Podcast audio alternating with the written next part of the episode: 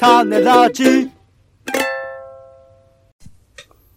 2週間お疲れ様でした。お聞きいただいた皆さん、ありがとうございます。週に一度の苦闘点暮らしと放送を振り返る種メガネです。あの時何を喋ったか、なんであんなことを言ったのか、この1週間の記憶を紐解きます。まずは暮らしの1週間、あなたもご自身の1週間を思い出しながら聞いてみてください。ということで、まあ、個人的にと言いますか、世の中的にもですけど、まあ、11月3日ね、水曜日に文化の日がありまして、その日は。でもこれなんか僕、初めて知ったんですけど、はい。労働基準法で、はい。祝日って休日になってないんですってね。知ってましたこれ？祝日って休日になっていない。これどういうこ休日カウントになってないんですよ。土日とか、まあ、えっとね、週に1日は確か労働基準法で休む日を設けなきゃいけないみたいなのあるんですけど、そのカウントが、なんか土曜日とかならいいけど、祝日については、その会社ごとに休日にするかっていうのを決めるんですって。う。休みじゃない会社もあるってこと？必ずしも休みにしなければいけないってことを、僕は、まあ社会人生活結構やってきて、まあフリーランスも長いのでね、あれですけど、あ、そうか、会社員、まあもちろんその求人の段 段階で、うんその、祝日、祝土日祝休みです、みたいなのも出してるところもあったりするので、そういうところは当然そうなってるし、多くの企業はまあ祝日を休ます、休むようにしてると思うんですけど、それはしなくてもいいっていうことを初めて僕は知りまして。ええそう、だから意外と祝日その誰しもが休日ってイメージでもないんだな、みたいな。普通にあの日常と同じ日っていうカウントにもなってる人って結構いるんだなっていうのを最近初めて知ったんですけど。なるほどね。まあ業界によってはね、もちろんね、あの、平日や休みとか、あの、そういうところもある。美容師さんとかね、そういうのあったりするので、まあ、いろいろなんだろうなと思うんですけど、それ、そうか、祝日っていうものの扱いっていうか概念が人によって違うんだな、みたいなところちょっと驚いたんですけど、ほうほうまあ一週間文化の日に関連してってわけでもないですけど、僕は先週もちょっと言った通り、東京国際映画祭と東京フィルメックスっていうのが日比谷から銀座のあたりからを中心に開催されているので、その作品をいくつか見てっていうところで結構外出もしていただるのを繰り返していたので、そのバタバタがようやく落ち着くタイミングでもある。だから、その外出にはね、ちょうどいいというか、気候的に寒すぎず暑すぎずみたいな日が続いていたので、結構心地よく外出も楽しめていた一週間だったなっていう感じでしたかね。うーん。ポンさんどうでした？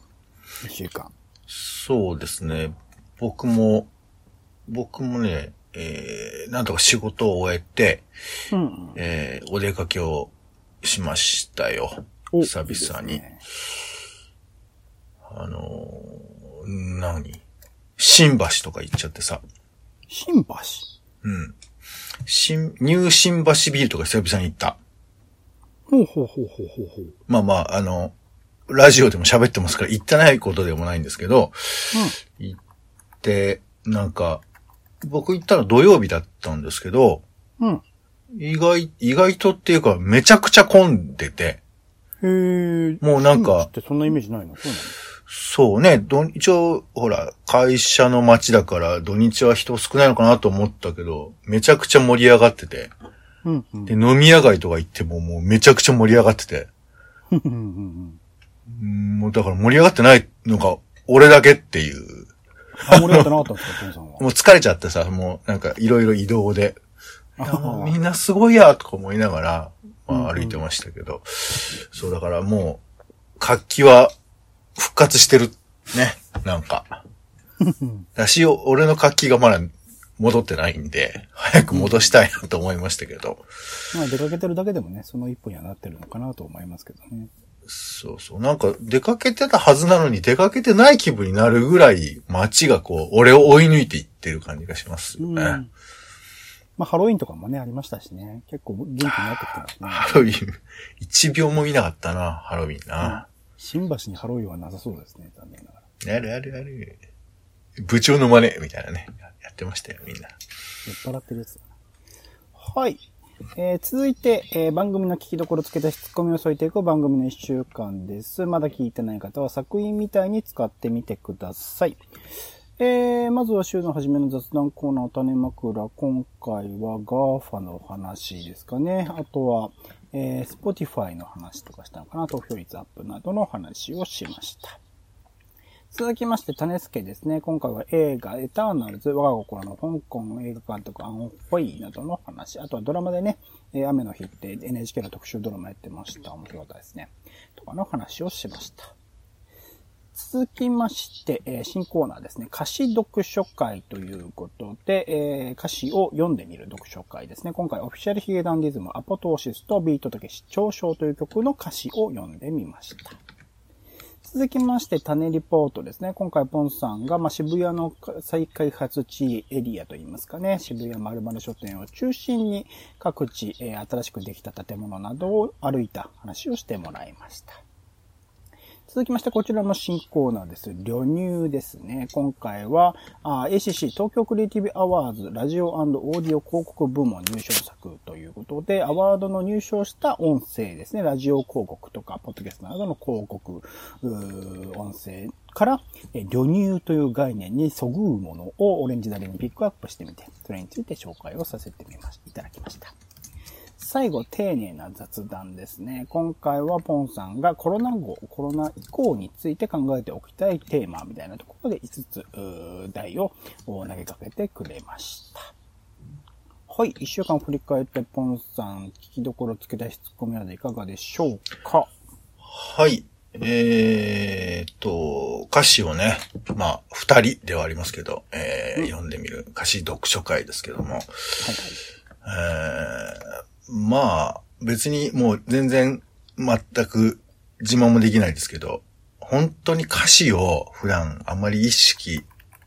薄くしか意識してせずに聞いてるんだなっていうのをちょっと改めて思いましたよね。うんうんうんうん、あ、なんか俺の思ったこと違ってたみたいなこととかも結構あるんだななんてこう思ったりしましたよ。なんか話聞いてて。だからまあその、おぼろげながら意識してる、あの、間違った歌詞も、それはそれで面白いなと思ったりもするんですけど、うん、まあちゃんと、ちゃんと読んで、あ、こういうことだったのかとか、あと、わかんないなりに、こう歌詞にこう近づいていくと、こう、いろいろ見えてくることとかあったりするから、うんうん、これ歌詞、まあ当然ですけど、その短い文の中に、いろいろ物語とか、えー、世界の解釈みたいなことが描かれているだろうと思われるし、さらに言えば、その短い文章を俺が読んだらどうなるのかみたいな、そこまでお楽しみが入ってると思うと、これは2回目3回目もちょっと楽しみですねっていう感じでおりますけど。そうですね。僕も普段から音楽は聴いてはいるんですけど、いいなと思うのプレイリストに追加とかしてはいるんですけど、なかなか歌詞としてちゃんとじっくり読むことって少なく、今回まあアポトーシスはね、たまたまその聞いたタイミングで、あの、お、なんかいいこと言ってるっぽいぞみたいなところから聞いたりしたんですけど、なんかそういう日常生活の中でね、歌詞をちゃんと味わうような余白みたいなものをちゃんと持てるぐらいの生活にしたいなっていうのはちょっと改めて思ったところなので、また歌詞がね、気になるもの、曲がありましたら、こういった読書会の形でね、えー、紹介していきたいなと思っております。と、まあ、ポンさんのね、谷リポートについては、そう、渋谷、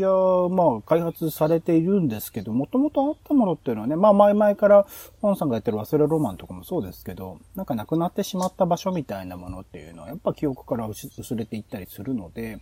そういったところを、まあ、開発をするっていうタイミングであればこそ、なんか定点観測じゃないですけど、どういうものがあってどういう風に変わっていったかみたいなものをこういう音声でも何でもね、記録に残しておくことは多分これから先大事になっていくんだろうなっていうのは改めて感じたし、おそらくまあ渋谷丸々書店、まあずっと、あの、残していくものだというふうには言ってるんですけど、また移り変わりもきっとあると思うので、そういう点でなんか定点観測、ポンさんがしてくれたらいいなっていうのは思ったりはしております。うん。うん。あの、喋った後で、あ、こう歩けばよかったんだっていうのをちょっと思ったりしたので、あの、渋谷もね、なんかこうあんまり、僕、あの、イメージではあんまり歩く場所って僕はないんですけど、人によるのかもしれないんだけど、なんか、あ、こういうルートだったら歩けるんじゃないのかなってことちょっと最近思ったりしてるので、まあ、またいつかね、あの、もうルートをお伝えするみたいなこともできたらいいなと思ってます。はい。その、その他は、ポンさんいかがでしょうか？えー、新コーナー、旅入ですね。はいはいはい。なんか違うって言われること前提で、うん。なんかあの、写真でさ、しずる感ありますね、なんて言い方するじゃない。うん、うん、うん、うん。で、しずる感っていうのは、ちゃんと言葉の意味もまああるんだけど、うんなんかその、臨場感というかさ、その、聞いてて、その、まあ、しずる感の方はその、し食べたくなるとか、欲が湧くみたいなことだと思うんですけど、なんか行きたくなるとか、もう、もはや行ってる感じみたいな、なんか、そういう言葉を作ったらいいんじゃないのと思ったけど、作ったんだね。それが旅入だね。うんと、んそうっすね。ちょっ違う。その、今、ポンさんが言ってくれたみたいに、しずる感における、食べたくなるっていうのと食べた気持ちになるって、僕は結構違うものだと思っていて、うんどちらかっていうと、後者に違うんですよね。食べ、行きたくなるっていう、旅行に行きたくなるっていうよりも、うんそこに旅行した感じになる感覚なので、それを、まあ、旅入と呼んでみたって感じですね。うん。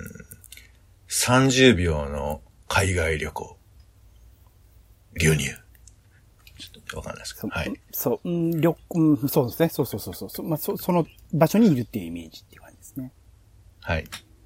まあまあまあ、あの、ちょっと、正直、わかんない面もあるし、こう、分かった気になりたいところもあるんですけど、まあ、あんまりそうね、あの、単に出来のいい、あの、CM の話ではないわけですから、まあ、そこら辺もちょっとなんかこう、もうちょっと模索したいなというふうに、みあの聞いた人は思ったんじゃないかなと思ったりもします。いろんな人の旅入を聞きたいなと思っております。まあ、その概念だけでもね、今回でまず最初あったんで伝わればいい。また、いずれやろうかなと思ってますんで、えー、そこまでにというところですかね。あと、ま、丁寧な雑談で言うと、まあ、コロナ以降みたいなところを考えるっていうことで、いろいろと考えますが、まあ、コロナ以降っていうのが本当にね、いつやってくるかもよくわからない状況で、おそらく、その、やってくるであろうコロナ後っていうのは今の状態では想像ができていないような状況、大きく変わっている状況だと思うんで、なかなかね、それを考えていくことがどれだけっていうところはあるけど、やっぱ最悪の覚悟というか、なんか最悪の状態を少しでも予想なり、想像なりしておくと、その状態を、になったりとか、その状態よりちょっとよく、良い状態になっているときに、なんか、あの、気持ちのゆとりが持てるかなと思うので、そういう意味では、まあ、最悪の覚悟みたいなものは、いつでも考えておいてもいいかもしれないなっていうのはちょっと思ったりはしましたかね。僕ね、結構なんとなく来ちゃうのかなというふうに思っているのですよ。なんかこう、やっぱりね、飽きたり疲れたりとかっていろいろあると思うんですけど。うんでも、まあなんか学んだことをどう活かすかとか、あと自分が感じたこととか変化みたいなことをなんかこう、ぼーっとしてると忘れちゃう気がするので、うんなんかそれをどうやったら残せるのかな、みたいな。あの、無理やり変えろとは思わないんだけど、なんか変わったことはあるはずだから、うんうんこう、どう残すのか、あの、記録に残すということなのかな？なんかわかんないんだけど。やっぱね、忘れっぽくて秋っぽい僕らですから、まあ、そういうことをコロナでも、なんかこう、やりたいなというふうな気持ちにはなってますね。忘れないというのためにね、やるっていうのはすごいいいことだなと思いますかね。はい。種ラジはポッドキャストや Spotify などでほぼ毎日配信しております。音声でこぼれた内容はブログで補足を、えー更新情報は Twitter でお知らせをしております。気が向いたらお付きのサービスでの登録、フォローをお願いします。また、番組の感想やあなたが気になっている種の話もお待ちしております。公式サイト、種ラジ .com のお便りフォームからぜひ送ってみてください。ツイッターなどで、ハッシュタグ種ラジ、カタカナで、ハッシュタグ種ラジで投稿いただくのも大歓迎です。それでは種ラジ今週の一曲、ポンさんお願いします。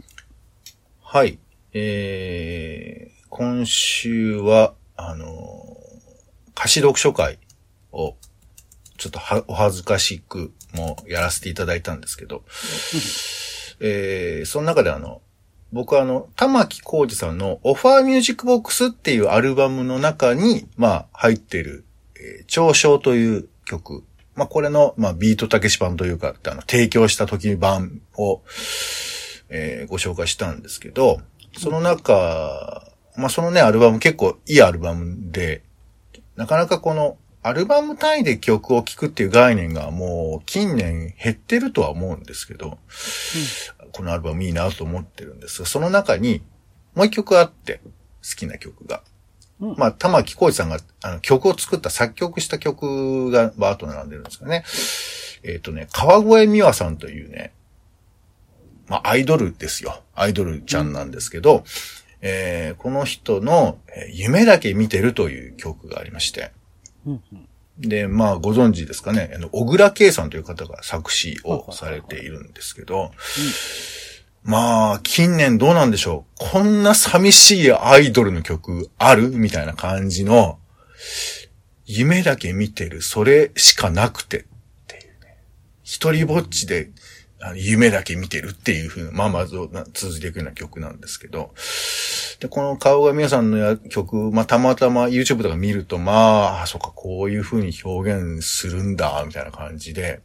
うんうん、まあね、やっぱこう人柄がこう前面に出るのがアイドルなので、まあそういうことを想像しながら聴いていただければとは思うんですけど、なんかこ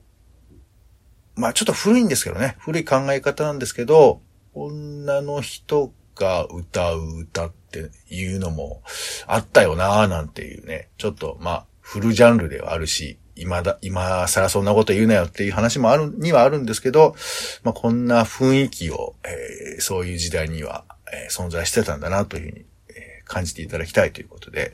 うん、川越美和さんの夢だけ見てるをお聞きください。はい、ありがとうございます。種メガネ以上でございます。今週も一週間ありがとうございました。お相手はオレンジと、えー、忘れないことは大事です。が、忘れることももっと大事です。えー、なんだっけ、えー、忘れちゃった。えー、ポンでした。種ラジまた。また